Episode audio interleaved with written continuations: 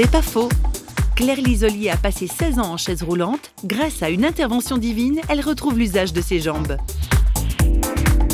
Petit à petit, j'ai réappris à marcher. J'étais euphorique de pouvoir euh, retrouver l'usage de mes jambes. C'était comme une seconde naissance.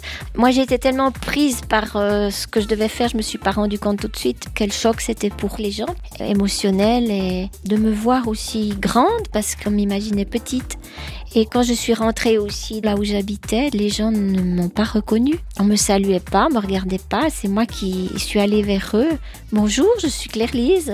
Ah, et c'était vraiment le choc. euh, mais c'est un miracle, on me disait. Et j'avais pas besoin de donner plus d'explications. Et je n'étais pas capable de donner plus d'explications à cette période.